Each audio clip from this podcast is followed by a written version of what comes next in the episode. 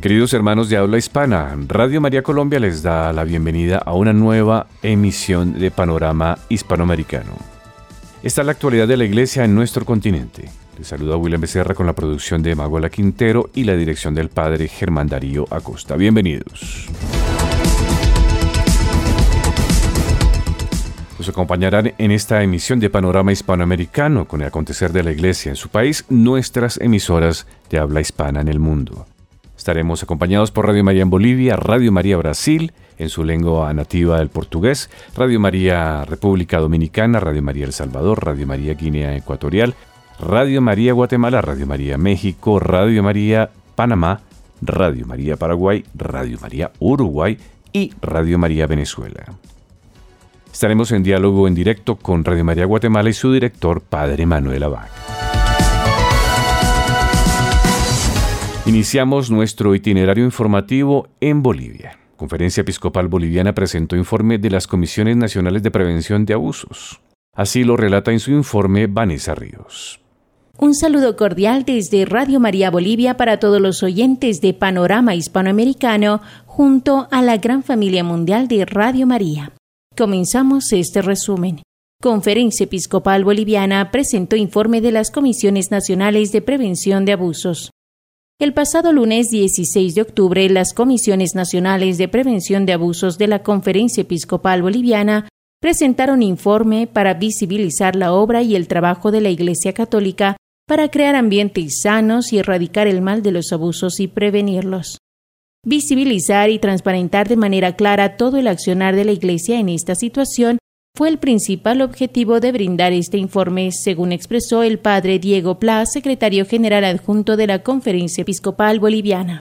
De esta manera también explicaron de qué específicamente se encarga cada comisión. La licenciada Nancy Loredo, coordinadora de la Comisión Nacional de Escucha, informó que desde la creación de esta comisión se ha logrado conformar la red de delegados jurisdiccionales de escucha en las 18 diócesis de Bolivia con quienes se sostendrá un primer encuentro nacional con el objetivo de fortalecer las comisiones a nivel nacional y la razón de ser la comisión de escucha. De la misma manera, la licenciada Loredo comunicó que en este encuentro se tiene la tarea de validar un protocolo de actuación específica que enmarca siete procedimientos al momento de recibir una denuncia. A su vez, espera que el encuentro con los delegados sea una oportunidad para recoger mecanismos de fortalecimiento e insumos necesarios que permitan trabajar de manera coordinada. También se conformó la Comisión Nacional de Prevención y Formación, que tiene la tarea de trabajar al interior de las obras sociales, parroquias y unidades educativas. También está la Comisión Nacional de Investigación, que articula el derecho canónico con el derecho penal boliviano. La doctora Susana Inch coordinadora de esta comisión, detalló que se está trabajando en la articulación del derecho canónico con el derecho penal boliviano. Esto para tener la mejor respuesta posible al ámbito estrictamente legal, a lo que se refiere a la atención eventual acompañamiento de denuncias. También la Comisión de Comunicación, coordinada por el licenciado Andrés Eichmann, dijo que su principal función es la de dar a conocer lo que están haciendo las otras comisiones, en la ocasión indicó que tiene como tarea elevar la voz de la Iglesia hacia las víctimas y dirigiéndose a ellas expresó Lamentamos el actuar de las personas que han sido criminales y han traicionado la función que tenían a la Iglesia y a las personas que tenían que cuidar y atender. Expresamos la cercanía con cada una de las víctimas. Eso fue todo en cuanto a la información en Bolivia. En el informe estuvo Vanessa Ríos. Volvemos a Estudio Central de Radio María en Colombia.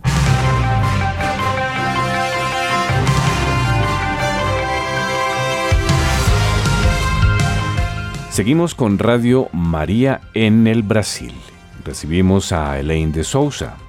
Olá, irmãos do Panorama Hispano-Americano, sejam bem-vindos! Eu sou Elaine de Souza, jornalista voluntária da Rádio Maria Brasil, e eu estou trazendo as principais notícias da Igreja no Brasil. Coleta missionária vai ser realizada neste final de semana nas dioceses do Brasil. Neste final de semana, dias 21 e 22 de outubro, a Igreja do Brasil realiza a coleta missionária durante as celebrações em todas as dioceses. As contribuições beneficiam centenas de projetos de evangelização, animação e cooperação missionária nos países mais pobres no mundo. A coleta é gerenciada pela Igreja Católica em Roma através do Fundo Mundial de Solidariedade. O objetivo da coleta é sensibilizar para ajudar as regiões necessitadas de missionários e de recursos. A campanha também convida a rezar e a refletir sobre a missão de todos os católicos no mundo. Em 2022, a Igreja no Brasil contribuiu com mais de 7 milhões de reais no Fundo Mundial de Solidariedade. A ajuda material pode ser feita via Pix ou através dos envelopes distribuídos nas paróquias durante o mês de outubro. Além disso, as contribuições realizadas durante a coleta na missa serão integralmente enviadas para a animação missionária. Assim, 80% das ofertas vão ser destinadas às mais de 1.100 dioceses pobres nos territórios de missão e diversos projetos na África, Ásia, Oceania e América Latina. Os outros 20% vão ser aplicados em ações missionárias no Brasil. Até o final do ano, as dioceses repassam o valor total das ofertas para as pontifícias obras missionárias em Brasília, no Distrito Federal. Os valores são reportados ao Discatério para a Evangelização, em Roma, e depois para o Fundo Mundial de Solidariedade. A Assembleia Geral das Obras Missionárias deve se reunir em maio para avaliar, aprovar e destinar os recursos para os projetos nos cinco continentes. Dentre os vários projetos, os principais são os trabalhos de promoção humana, catequese e evangelização, a formação dos futuros padres e religiosos, os custeios de missionários e igrejas em terra de missão, o apoio aos centros de educação e saúde e construções diversas. Outras informações sobre os projetos missionários e como fazer uma doação você encontra no site das Pontifícias Obras Missionárias, pom.org.br barra campanha missionária. Nós vamos ficando por aqui, mas eu te espero no nosso próximo programa. Um grande abraço e até lá! Agradecemos a Alain de Souza desde Radio María en Brasil.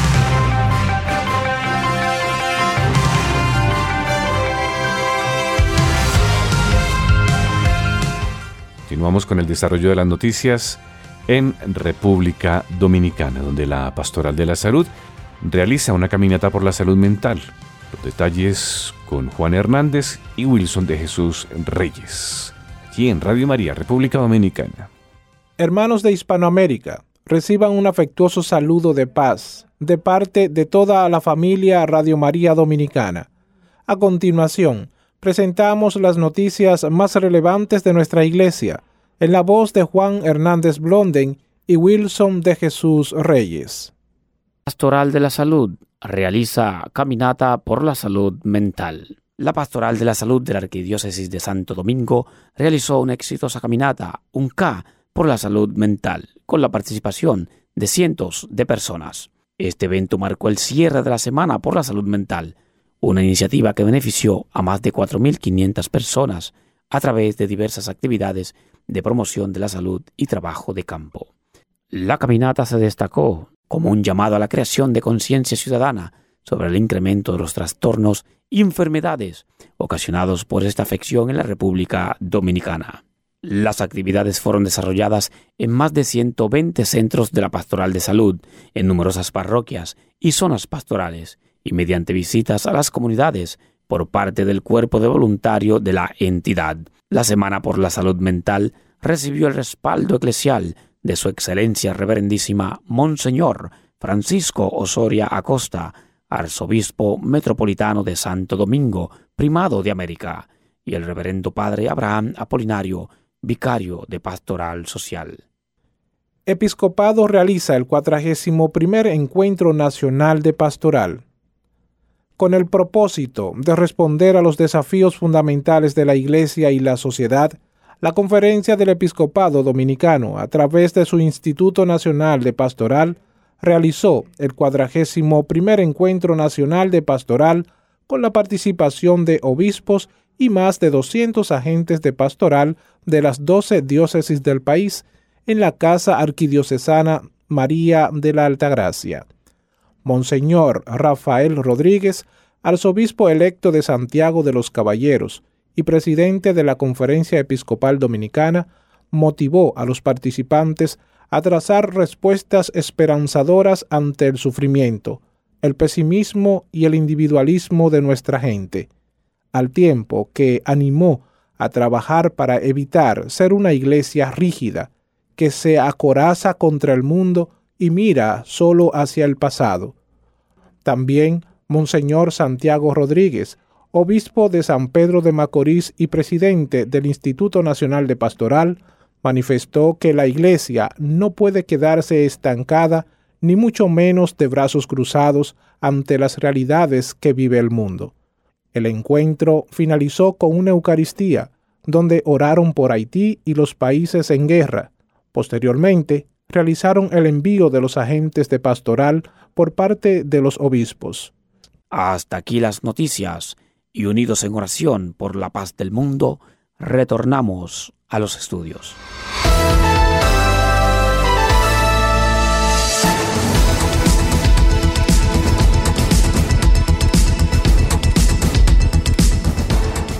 Continuamos en Centroamérica.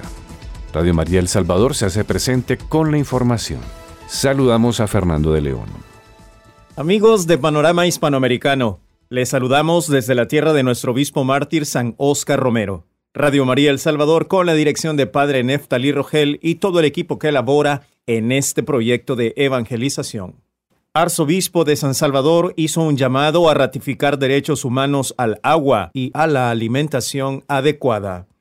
El arzobispo de San Salvador, Monseñor José Luis Escobar Alas, junto al colectivo socioambiental Cuidemos la Casa de Todos y la Red Eclesial Ecológica Mesoamericana, instaron el pasado lunes 16 a la Asamblea Legislativa a ratificar las reformas constitucionales que reconocen los derechos humanos al agua, al saneamiento y a la alimentación adecuada de la población. El llamado público de estos movimientos es por una pronta ratificación de estos derechos, alegó Monseñor Escobar Alas al comentar que el derecho humano al agua, un 96.6% de los consultados, ha dicho estar a favor a la ratificación de este derecho. Nosotros estamos aquí por el interés común y lo que queremos es simple. Hacemos un llamado a los señores diputados a la ratificación constitucional del derecho humano al agua y su saneamiento así como también el derecho humano a la alimentación adecuada. Esto debería estar en la Constitución y no estamos pidiendo nada que sea una concesión, favor o algo que va más allá de lo que debería, expresó Monseñor Escobar. La petición de ambos colectivos se enmarca en la reiterada petición de los sistemas de Naciones Unidas ONU, cuyos relatos especiales han destacado la inaccesibilidad al derecho al agua de toda la población en El Salvador. Sumado a otros datos resaltados por la ONU 2023 que indican que el 80% del territorio salvadoreño se encuentra en una situación de estrés hídrico y que más del 60% del agua disponible está contaminada que concuerdan con los hallazgos de una encuesta del Instituto Universitario de Opinión Pública, UDOP, que registró que el 80 de cada 100 salvadoreños perciben que existe una crisis hídrica en El Salvador. Finalmente, Monseñor Elías Samuel Bolaños, presidente de la Red Eclesial Ecológica Mesoamericana El Salvador, señaló los primeros pasos necesarios para el acercamiento con los legisladores sobre la importancia de ratificar estas reformas constitucionales. En primer lugar, habrá que comenzar un cabildeo más directo y personal con los equipos de los parlamentarios de la Asamblea Legislativa para hacer ver la importancia y trascendencia que esta petición tiene y que estamos presentando, y luego a esto personalmente nos acercaremos a los diputados, expresó Monseñor Bolaños, obispo de la diócesis de Zacatecoluca. Estas fueron las noticias generadas en El Salvador. Estuvo con ustedes Fernando de León. Bendiciones a todos. Ahora cruzamos nuestro continente al rincón español en África para saber del acontecer de Radio María en Guinea Ecuatorial. Le damos eh, la bienvenida a Felisa Boleca. Amigos de Panorama Hispanoamericano, reciban el saludo cordial de nuestro director editorial, el reverendo padre Andrés Esteban Benda y el de todo el cuerpo de voluntarios y colaboradores que laboran en esta emisora mariana. A continuación, nuestro informe de noticias en voz de quien les habla, Elisa Bolecá. Llega a Guinea Ecuatorial procedente de España María del Sagrario Rolián, voluntaria dominica y profesora de filosofía. Lleva menos de un mes en la capital Malabo y ya tiene tiempo ocupado en dar clases tanto en la universidad como en colegios. María del Sagrario Rolián se ha acercado a esta casa de radio el pasado miércoles día 11 de octubre para proponer un espacio que ha llamado Santa Teresa de Jesús y San Juan de la Cruz para nuestro tiempo. Cuando me han invitado a venir aquí, efectivamente, mm, yo he hecho una propuesta. Bueno, primero ilusionada porque conozco un poquito Radio María allí, decir, ah, qué bien voy a hablar por Radio María, ¿qué quieres hablar? Pues voy a hablar de lo que conozco, de lo que sé y de lo que amo. Entonces sí, yo creo que lo que yo voy a aportar, primero un poquito con Santa Teresa, que también la conozco, pero luego sobre todo con San Juan de la Cruz, creo que lo que puedo aportar es un camino de vida. Es un camino de vida porque realmente él para mí fue un estudio de tesis doctoral pero a lo largo del tiempo estuvo ahí siempre presente. Yo me ocupé de la enseñanza eh, de los jóvenes, yo fui eh, madre, yo eduqué a mi hija, yo hice esta vida, ahí siempre estaba San Juan de la Cruz y yo volvía y cuando eh, paraba o cambiaba de etapa y volvía a San Juan de la Cruz, yo seguía encontrando un maestro de vida en esto. Durante el tiempo que dure esta formación del pensamiento de Santa Teresa de Jesús y San Juan de la Cruz para nuestro tiempo, María del Sagrario Rolián estará acompañada de la promotora de Radio María Guinea Ecuatorial, doña Araceli Lopete. Por último, tercera catequesis del arzobispo de Malabo en lo que va de año pastoral, y esta vez nos habla de San Clemente, tercer sucesor de Pedro.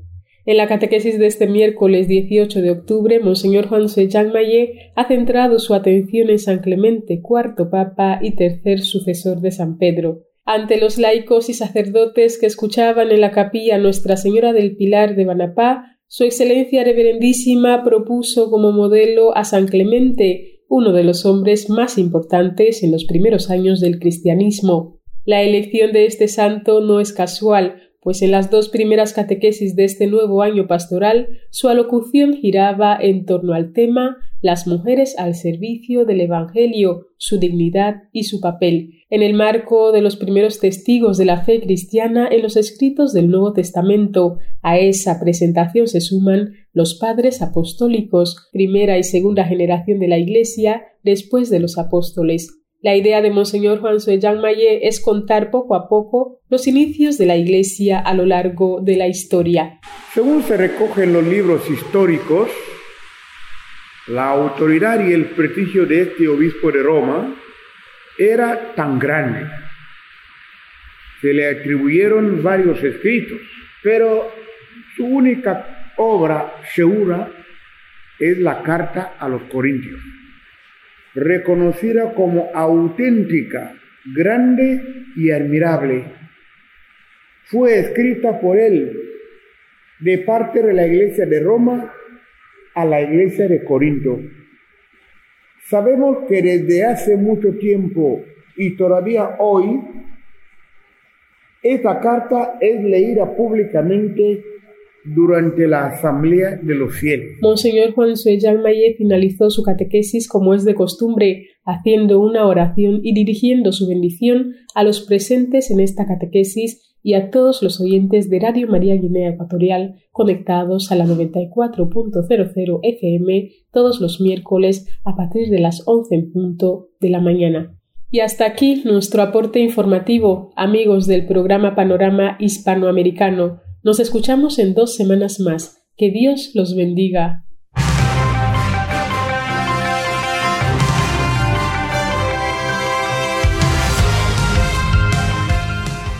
Estamos en Panorama Hispanoamericano.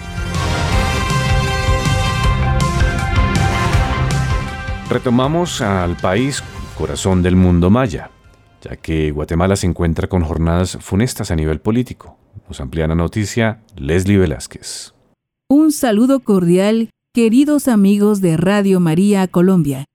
Desde Radio María Guatemala, de su director, Padre Manuel Abac. De todo el staff y de quien les habla, Leslie Velázquez. Ahora, el detalle de las noticias.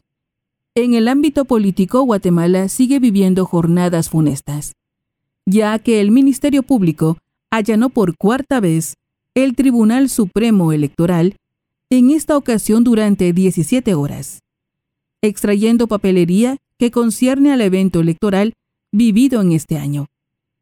Con lujo de fuerza y forcejeo con los magistrados del Tribunal Supremo Electoral. Esto ha suscitado el repudio tanto de entes nacionales como internacionales. En otros aspectos, la Conferencia Episcopal de Guatemala expresó en voz de Padre Rigoberto Pérez el siguiente pronunciamiento. 2. Creemos que el Estado de Derecho es el sostén fundamental de la democracia republicana a partir de la estricta separación de poderes. 3. Llamamos a la Corte Suprema de Justicia y otras autoridades a que ejerzan sus responsabilidades y también a quienes les corresponda que asuman la responsabilidad de sus abusos. 4. Demandamos a la Corte de Constitucionalidad que cumpla con urgencia su función principal al margen de prácticas retardarias y se pronuncie de oficio sobre la situación de extrema vulneración al marco constitucional. En otras noticias, durante los días 1, 2, 3 y 4 de octubre, se llevó a cabo en Guatemala una capacitación para promotores y responsables de recaudación de fondos de las diferentes radios, donde asistieron 21 participantes de América. Se tuvo la dicha de contar con participantes de Radio María Brasil y Radio María Canadá. Algunos países participaron de manera virtual. Hasta aquí nuestra información desde Guatemala. Volvemos los micrófonos a Radio María Colombia.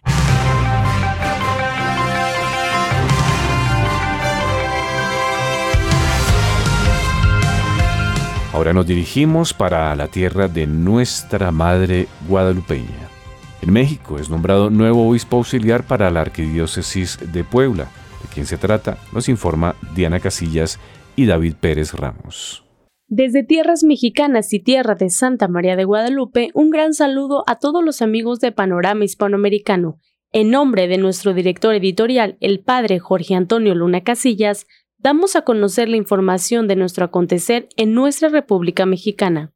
Nuevo obispo para Puebla, la Anunciatura Apostólica a través de la Secretaría General de la Conferencia del Episcopado Mexicano nos comunica que Su Santidad el Papa Francisco se ha dignado nombrar obispo auxiliar de la Arquidiócesis de Puebla de Los Ángeles al presbítero Francisco Javier Martínez Castillo, al momento párroco en la parroquia de Nuestra Señora de Guadalupe. Desde Radio María México le deseamos éxito en su nueva encomienda pidiéndole a Santa María de Guadalupe lo cubra con su manto y lo acompañe en su caminar, nuestras oraciones por usted.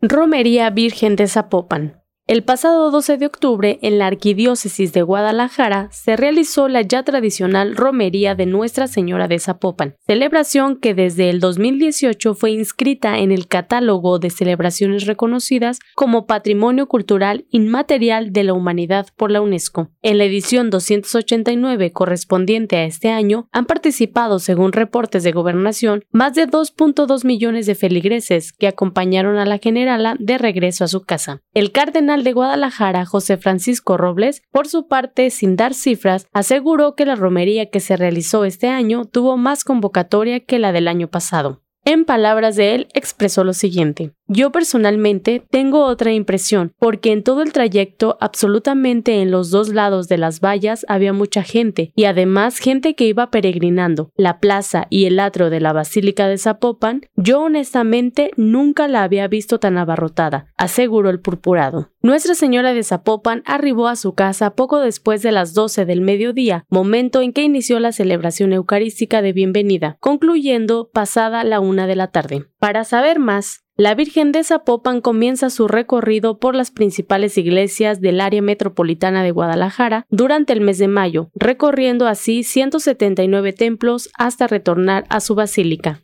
Rosario por la Paz. En respuesta al llamado del Papa Francisco a rezar por la paz en Tierra Santa, El pasado 17 de octubre, desde diversas partes del mundo se unieron los católicos en Siria, Israel, Jordania, Irak, Egipto, Palestina, Líbano y México, para rezar el rosario por esta intención especial. El evento fue organizado por Tierra Santa México en colaboración con la Conferencia del Episcopado Mexicano, la SEM por sus siglas, el Instituto del Verbo Encarnado, IB y Regnum Christi e importantes medios católicos. La jornada de oración comenzó pasada a las 12 del mediodía y fue transmitida por diferentes plataformas digitales. Al iniciar, el secretario general de la CEN, Monseñor Ramón Castro Castro, dirigió un mensaje especial de aliento a la oración. A continuación, Monseñor Denis Anthony Arzobispo sirio católico de Alepo, comenzó el rezo del rosario. A la vez, desde la Basílica de Guadalupe en Ciudad de México, se unió Ana Paulina Ana Paula Morales, directora ejecutiva de Terra Sancta, México.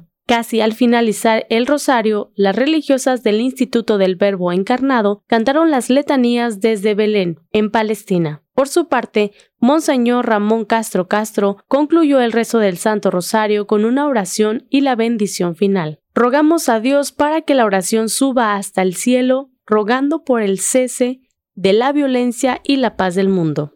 Hasta aquí la información más importante estuvo con ustedes Diana Casillas y David. Regresamos los micrófonos a cabina.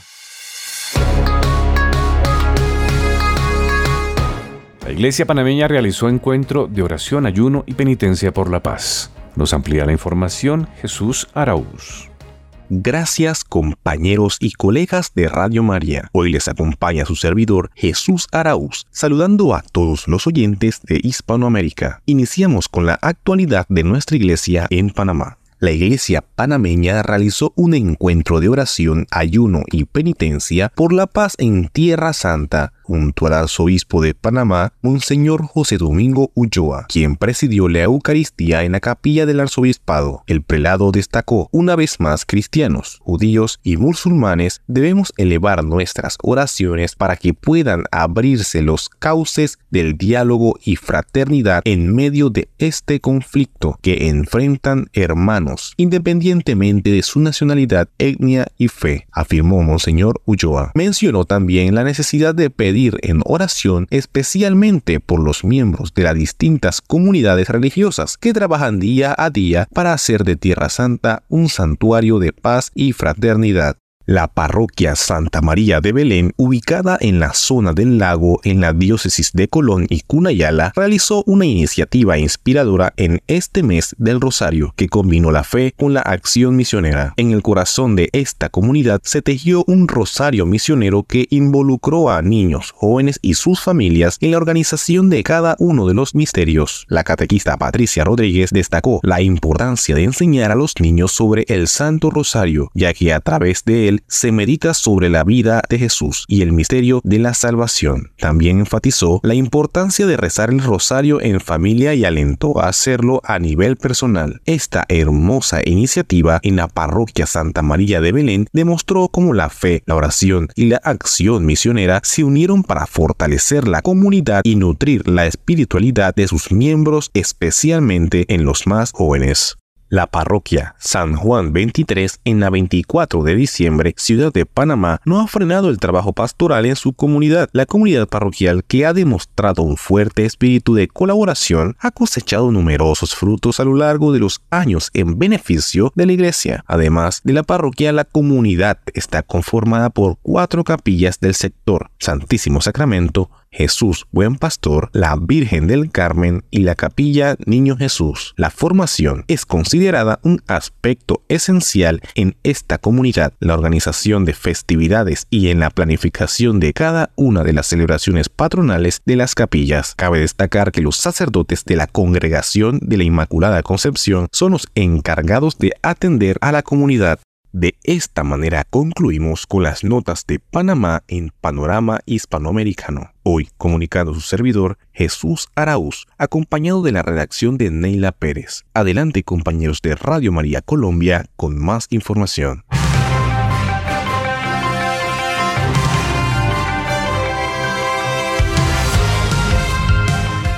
Cambiemos de escenario para llegar hasta el Cono Sur.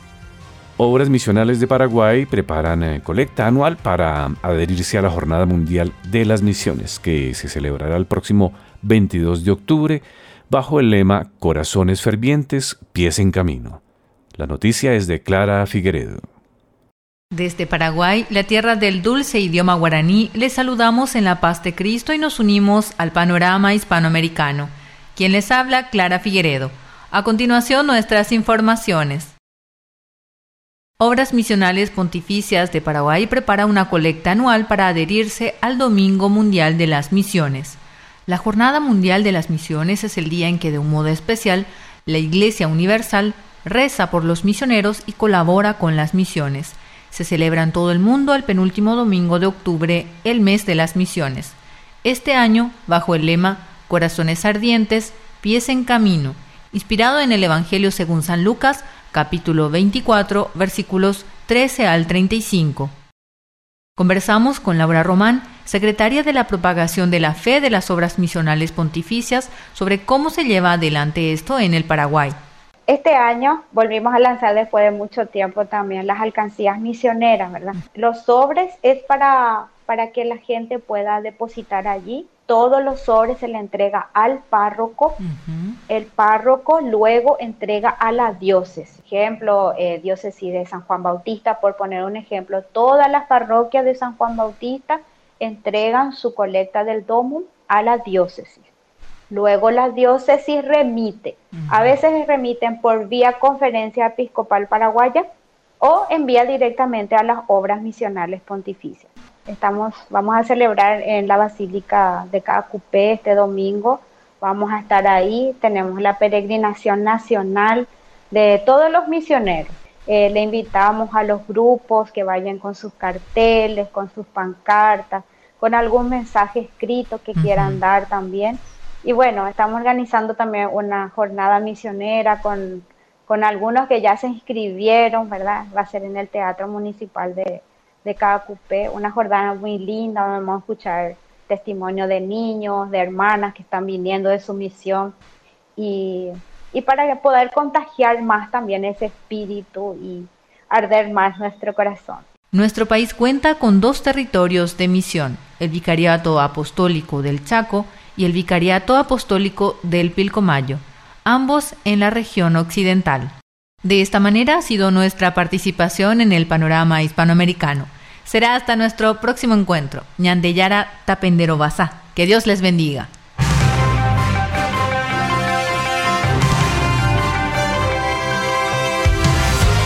Estamos en Panorama Hispanoamericano.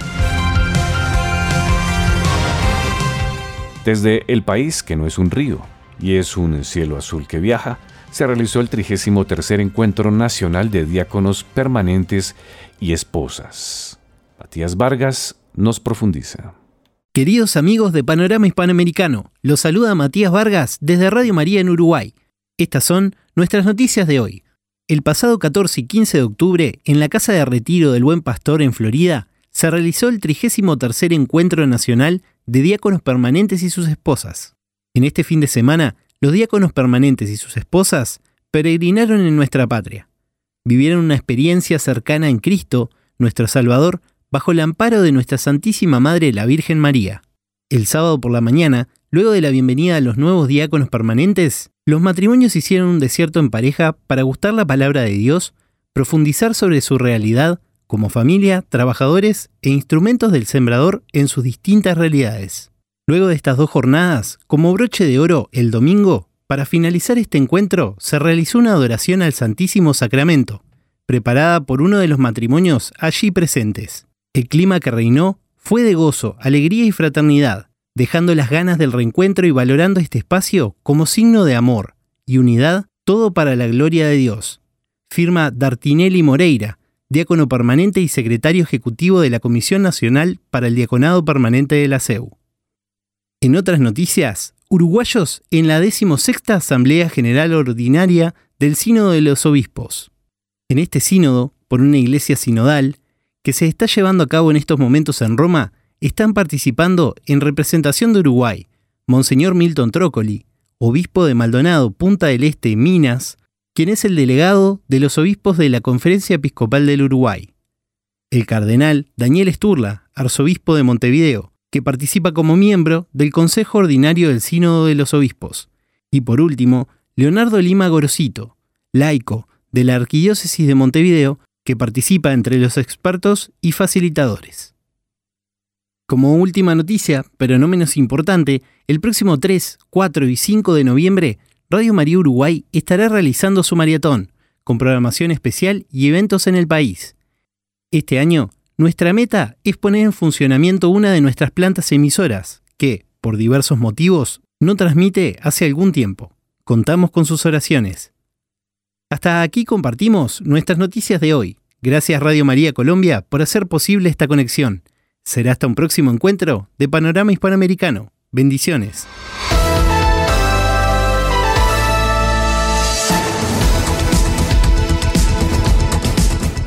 Y finalizamos este segmento recordando que la Iglesia en Venezuela presenta primeras conclusiones en el tercer sínodo diocesano en San Cristóbal.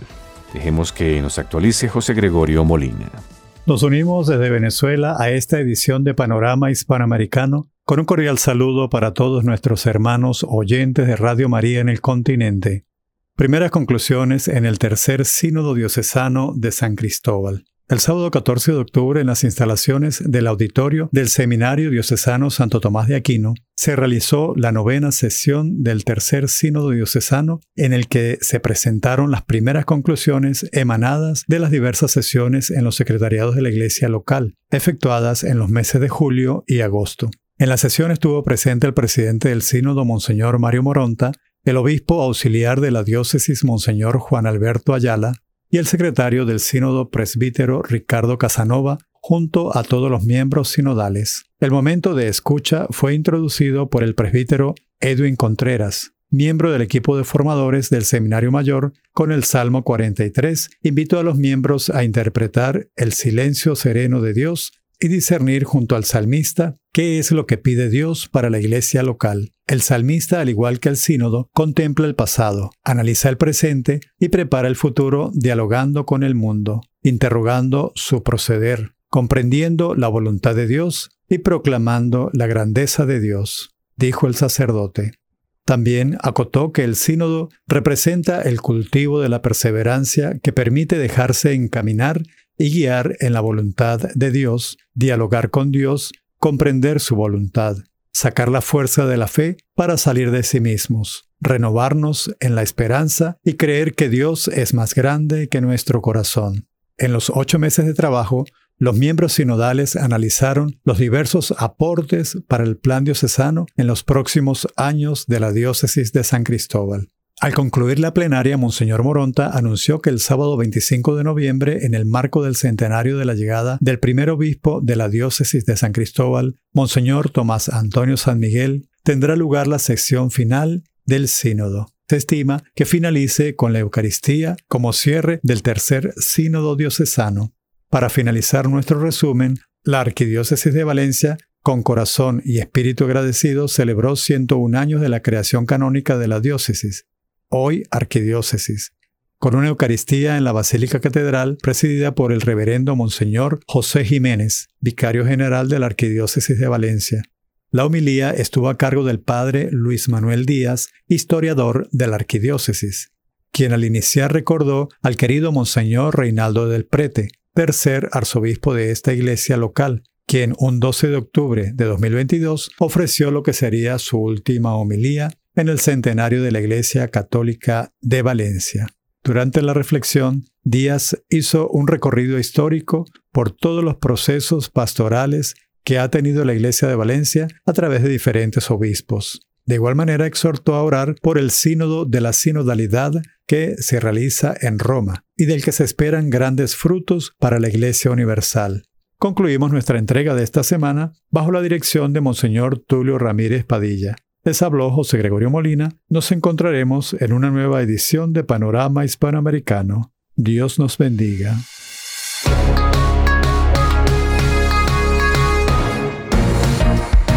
Seguimos en Panorama Hispanoamericano y el diálogo en directo es con el reverendo padre Manuel Abac, director de Radio María en Guatemala, junto a nuestro coordinador nacional de difusión de Radio María Colombia, padre Ciro Hernando González López. Desde la ciudad de Bogotá, en Colombia, les habla el Padre Ciro Hernando González y saludamos de manera especial a todos los coordinadores, directores y trabajadores de Radio María en Hispanoamérica. Y saludamos también a todos sus oyentes desde este hermoso y bello país. Y de manera especial saludamos al Padre Manuel Abac, director de Radio María en Guatemala. saludo cordial, queridos amigos de Panorama Hispanoamericano. Gracias, querido Padre Ciro Hernández. Un abrazo a usted y a todo el maravilloso equipo de Radio María Colombia. Desde Guatemala, nuestro abrazo y un verdadero gusto estar con ustedes en este sábado.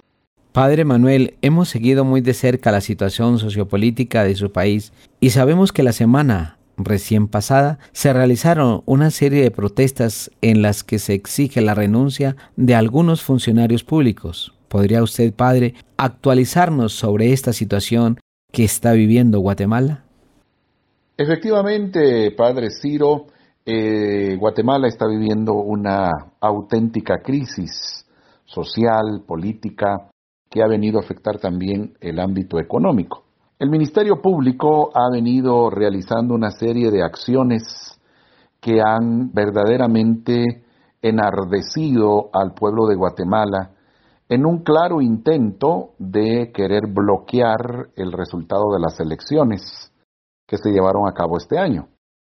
Bajo una aparente legalidad han tenido acciones que han venido a golpear al Tribunal Supremo Electoral con acciones, decisiones que han sido verdaderamente punto de rechazo de todo el pueblo guatemalteco.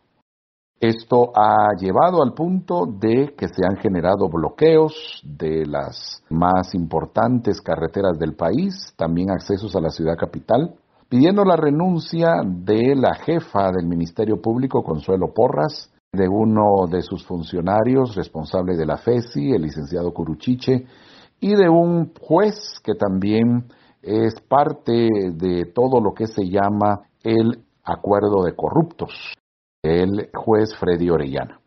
El pueblo guatemalteco se ha expresado totalmente en contra de estos funcionarios y ha solicitado su inmediata renuncia. Hemos tenido situaciones de vandalismo porque se han logrado infiltrar grupos violentos y armados para querer desprestigiar las acciones eh, legítimas de un pueblo que está cansado y demuestra su hartazgo ante todo lo que se está llevando a cabo por estos funcionarios que son parte del Ministerio Público. Ante esta serie de manifestaciones y protestas, ¿cuáles han sido las recomendaciones de la Conferencia Episcopal de Guatemala al pueblo guatemalteco? La Conferencia Episcopal de Guatemala se ha pronunciado con dos comunicados en donde claramente se ha puesto del lado del pueblo de Guatemala solicitando también la renuncia de los funcionarios que ya he mencionado. También es cierto que la Conferencia Episcopal de Guatemala ha solicitado a quienes han manifestado que si bien es cierto tienen el derecho de protesta, no causen estragos a lo que se refiere a el derecho de locomoción, lo cual ha hecho encarecer la gasolina en algunos puntos, también los elementos de la canasta básica se han encarecido y también ha subido de precio. Entonces los obispos también han pedido que no se bloqueen los caminos, sobre todo a aquellos productos alimenticios y otros que van causando daño a la economía del país. El mes de octubre en Guatemala es un mes dedicado a su patrona, la Virgen del Rosario. ¿Qué actividades se realizan a nivel nacional para celebrar esta bella devoción? Padre Ciro, efectivamente, en este mes de octubre pues se celebra Nuestra Señora del Rosario. Esta advocación es la patrona de Guatemala y por eso eh, la basílica está eh, muy visitada en todo el mes eh, debido a que se celebra en grande. Esta basílica menor está acompañada pastoralmente por los padres dominicos, quienes hacen una labor pastoral maravillosa en la atención de miles y miles de peregrinos. Lamentablemente en este año, por el tema que ya hemos mencionado respecto a los bloqueos, se ha visto bastante mermada la cantidad de personas que acuden a este templo, a esta basílica. De hecho, recientemente en Guatemala se llevó a cabo un encuentro de promotores y encargados de recaudación de fondos a nivel del continente americano y ellos fueron llevados también como peregrinos a esta hermosa basílica. Profundamente agradecido con usted, Padre Ciro, con el maravilloso equipo de Radio María Colombia. Un abrazo también al Padre Germán. Desde Guatemala, nuestro abrazo a ustedes y a toda la gente linda que sigue Panorama Hispanoamericano. Bendiciones para todos ustedes. Agradezco a todos nuestros oyentes de Radio María Hispanoamérica y de manera especial al Padre Manuel Abad y su equipo de radio en Guatemala. Que Dios los bendiga a todos. Gracias por la participación del reverendo Padre Manuel Abad, director de Radio María en Guatemala, quien conversó junto a nuestro coordinador de difusión de Radio María, Padre Ciro González.